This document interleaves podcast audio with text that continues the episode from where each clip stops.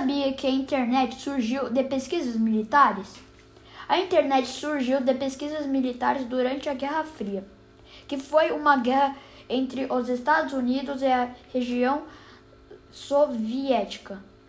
O medo de um ataque à base do Pentágono nos Estados Unidos e destruição de informações confidenciais fez com que os Estados Unidos desenvolvesse uma forma de compartilhar as informações para outros, outros locais. Em 29 de outubro de 1969, aconteceu a primeira transmissão de e-mail conhecida na história, feita da Universidade da Califórnia para a Universidade de Stanford.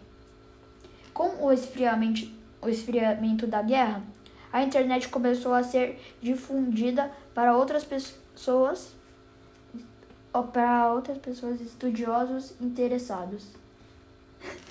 Nos 20 primeiros anos, a internet era usada apenas no meio acadêmico e científico.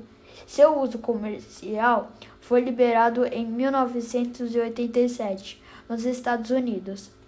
Obrigado por ouvir o podcast sobre a internet. Fiquem ligados que em breve trarei outras curiosidades.